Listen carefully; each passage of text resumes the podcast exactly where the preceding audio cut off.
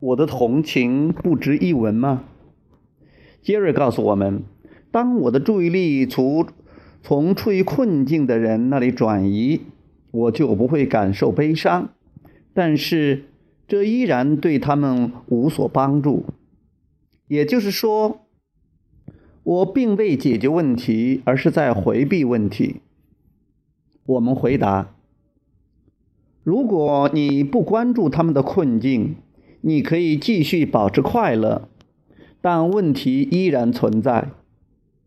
不过，即使你关注困境，觉得不安，他们也会继续情绪低落，因为他们依然处于困境。如果你继续关注困境，也会同样陷入困境。然而，如果你不再死盯着他们的问题，而是试图想象他们积极的成果，你就会情绪饱满。而你的情绪也会带给他们更加积极的成果与想法。当你处于负面情绪之时，你对别人并无丝毫价值，你也无法提供解决方案，因为你的负面情绪表明你正关注于匮乏，而非你的渴望。如果某人处境糟糕，他们令你笼罩在巨大的负面情绪之中。如果你无法自觉地保持与愉悦情绪相一致，就很可能会被卷入其中。你也许会成为他们痛楚链的一部分，同时将消极情绪传染给别人。如果你在每天临睡前对自己说：“今晚当我睡着了，一切吸引都将会停止。明天又将是新的开始。明天我会寻找我想见的，因为我心情愉悦，愉悦才是一切。”当你隔天醒来之后，一切重新开始，没有了昨日的阴影。当你上班时遇到一个愁眉苦脸的人，你不会成为痛苦的一部分，反而会提供快乐，因为你的感觉会发出震动。现在不仅你会开心，别人也会分享你的快乐。实际上，当你的感觉和别人感觉不大相同时，你很难与之交流。如果你保持积极情绪，他们会立刻受到你的感染，他们发出的震动也不会影响到你。只有当你不断地关注满腹牢骚者时，他们才会在你的生活中不断出现。如果你和另外两人沿着山边行走，你不小心落在了崖边，被一根细藤挂着。你的一位朋友强壮而步履坚实，另一位朋友则笨手笨脚。你更愿意哪位在场？寻找积极面和选择朋友一个道理，它发自你的内心。当你持之以恒的。与愉悦相一致，宇宙中的大量资源终将为你所拥有。对他人的同情意味着关注他们的处境，并与之感同身受。而每个人均有着感觉快乐或糟糕的可能，渴望的成功实现或失败。你可以选择感受他们的任何一面。我们鼓励你选择他们令人积极向上的一面，这能影响他们积极地看待生活。当别人感觉受伤时，自己如何不受伤？有人问：如何恰当地结束和某人的关系？即使别人受伤，自己也不会受伤。如果你决定分手，别人却就不甘心，他便会很受伤。在这种情况下，你该如何保持平衡？我们的意见是：当你以别人的感受决定自己的一举一动时，将会变得无助，因为你无法控制别人的观点。也无法在你的振动吸引点上获得长足的进步。如果你尚未做足功课，关注你的渴望并明白其缘由，即使你采取了断续、断绝关系的举动，这类举动只会带给你，这类举动只会给你带来不安。即使和朋友关系结束后又孤单一人，又或交到新的朋友，这些负面震动也不会允许快乐进入你的生活。你不如找到你的震动平衡后再采取行动，否则只会带给你长期的不安。你觉得关系不好才会分手。你觉得分手后，你有更多快乐的机会，但当你告诉他时，他却十分不高兴。现在，因为他不高兴，你也不高兴了。你可以选择保持现状，并说：“别不高兴了，我只是开个玩笑。”但这一切是你们两人都不高兴引起的。你决定分手，这令你的朋友更不高兴。当你收回你的决定时，你的朋友不像平常那样不高兴了。但你们两人不是都高兴。除了事情曾有一点恶化之外，几乎没有任何改变。你仍然对这段关系感到不满。另一个选择是坚决离开。你可以关注这个关系带给你的尴尬之处，用这些为你的离离开辩解。对事负面事物的关注，给你带来了离开的勇气，但你并不会有很大的改善。一旦你希望通过分手来减少痛苦，你会觉得需要不断的分手，你依然不快乐。即使你已经从令你不快之物中走开，依然觉得烦恼。实际上，你无法阻止别人情绪低落，因为他们之所以情绪低落，并非你的原因。人际关系中最大的失败，莫过于通过察言观色并付之以行动来使别人高兴。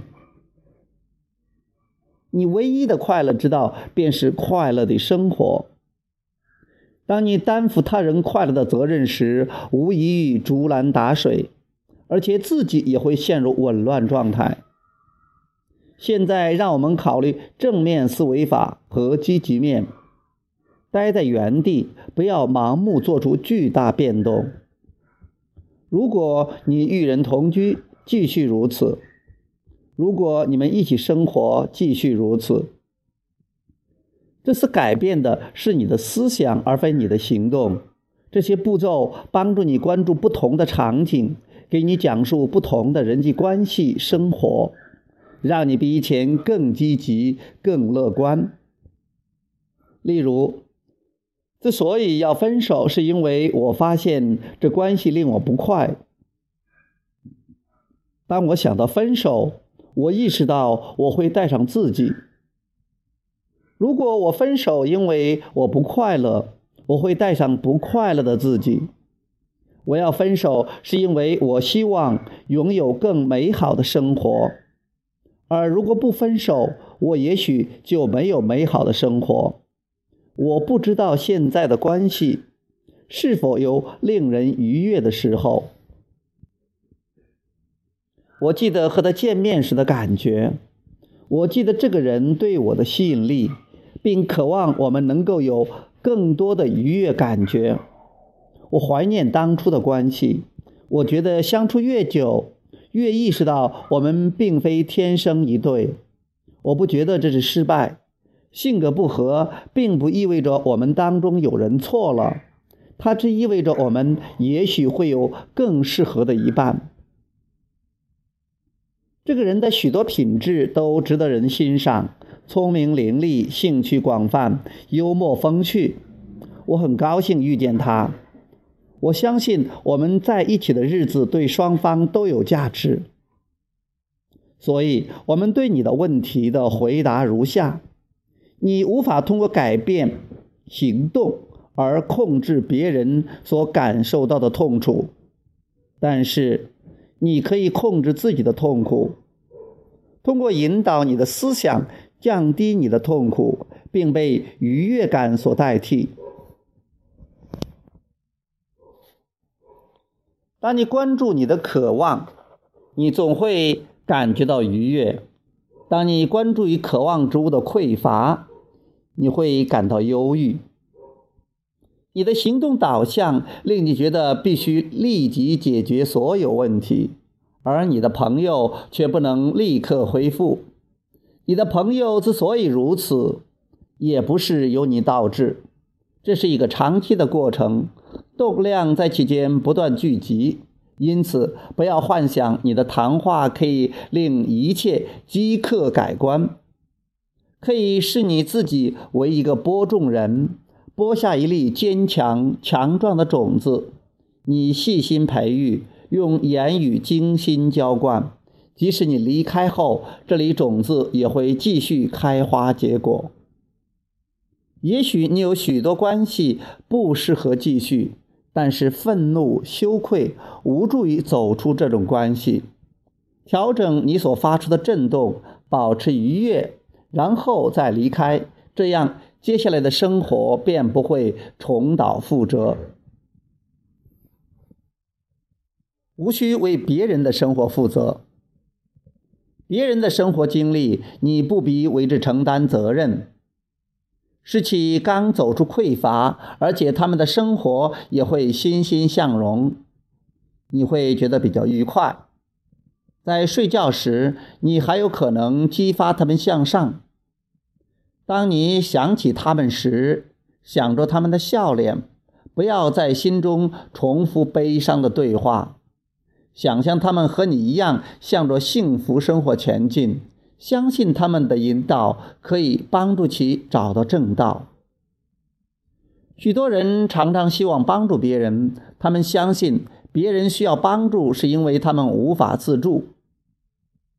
这类看法对他们是有害的，因为在其内心，他们知道自己可以达成所愿。你可以对你的朋友说：“你真是了不起的人物。”尽管我们不能继续这段感情，但我相信一定有更完美的人在等着我们去寻找吧。我不希望你一直围绕着我，我希望彼此可以寻找自己的渴望。我不是想和你就此断绝关系，我只是说让我们的关系有个新变化，从激情和积极的渴望出发，不受过去事情的困扰。你还可以说，虽然你现在满腹忧愁，但一定会守得云开见月明。我希望你开开心心，因为我更喜欢这样的你。你也会更喜欢这样的自己。这似乎听起来冷酷而艰难，但是别的办法未必行得通。聆听引导，达至愉悦。在任何绝境之下，你均有回天之力。不管形势如何恶劣，你都可以关注其中的积极面。唯一阻挡你的，也许是一些旧习惯，又或是他人的强烈影响。大部分人依靠习惯行动，习惯常常根深蒂固。只要你在睡觉时采取正面思维法，以寻找最近的愉悦之路，次日醒来，你已经在渴望的方向中。在睡觉前保持愉悦，享受睡眠带来的平静。次日醒来，神清气爽，你最终可以完成真正的回天之旅。只要以此实行几日。你的思维习惯和吸引力将会有巨大的变化。你也会发现，生活中的各个方面正以不可思议的速度发展。去玩虚拟游戏，我们鼓励你积极的看待事物，无论处境如何。常常有人会问：如果有人丢了工作，又要养活妻子和五个孩子，他的房租只剩两天就到期了，却没有钱交，他该怎么办？如果有位妇女被盖世太保抓住了，准备将其投入毒气室，他该怎么办？这些人如何回天呢？对于这类问题，我们常常如此回答：这就像从六千米高的飞机上跳下，你却没有带降落伞。你问：现在我该怎么办？一般说来，这类似乎绝无生还可能的极端情形，你没有机会遇到。然而，即使是这些极端情形，既给你带来灾难和悲剧，也带给你能量。通过恰当的关注，你也会找到办法。而在外人看来，那简直是一种奇迹。任何困境，你都能找到积极的解决方案。但是，为了取得成功，你必须高度集中思想。在这种情况下，大部分人无法达到这种程度。大部分的人无法达到这种程度的集中，那正是他们一开始便陷入困境的原因。当你处于极端情况下，你的力量来自于内心，你的愿望的密度之大将会令你停滞。如果你集中精力，就会取得大幅度提升。病人的位置比别人更好，是因为他们的渴望被放大了。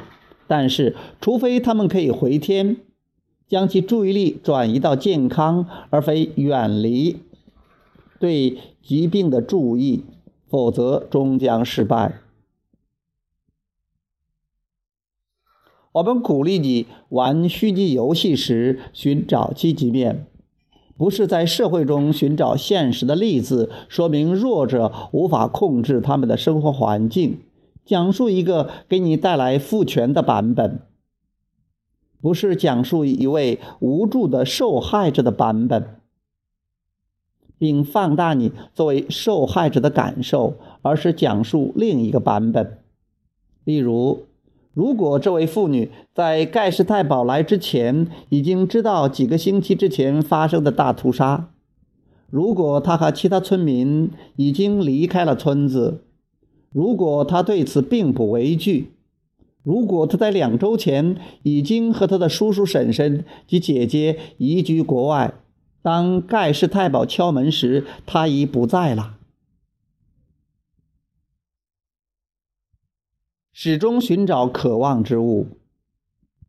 天无绝人之路，没有无法跳出的困境。实际上，你的身边有成百上千的选择机会。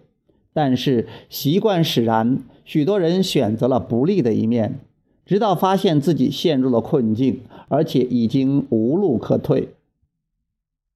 当你的意识不断寻找幸福、成功、快乐的迹象，你发出的震动也会调制这类状态，这类愉悦感也会充满你的内心。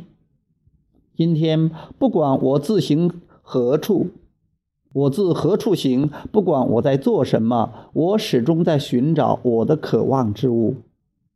当你顺随生活之流，成为一位有意识的和积极的贡献者，你将在你的世界中发现勃勃生机和愉悦。如果在你的世界、国家、邻居、家庭、身体中发现了不愿看到的事，你也知道自己有讲述新版本的自己的能力，这会产生巨大的威力。你将会步入自己的知识殿堂，特别是在决定了与你的世界共舞之后。你无法超越现在的地位，但是你有表达你所向往的生活的能力。当你有意识而自主的实践时，你会发现你的能力将在你的渴望之物中出现。当你祈求愉悦时，当你有意识的在日常生活中寻找事物的积极面时，当你不断关注内心的渴望时，通向永恒愉悦的道路将向你打开。这些步骤简单易行，但不该因其简单而低估它们的威力。持之以恒的运用，你将发现思想与创造世界的能力的强大威力。好。亚伯拉罕财富吸引力法则第一章到今天已经全部读完了。下一次我们开始读第二章，吸引金钱，彰显富足。那今天我们就到这里，好，我们下次再见，拜拜。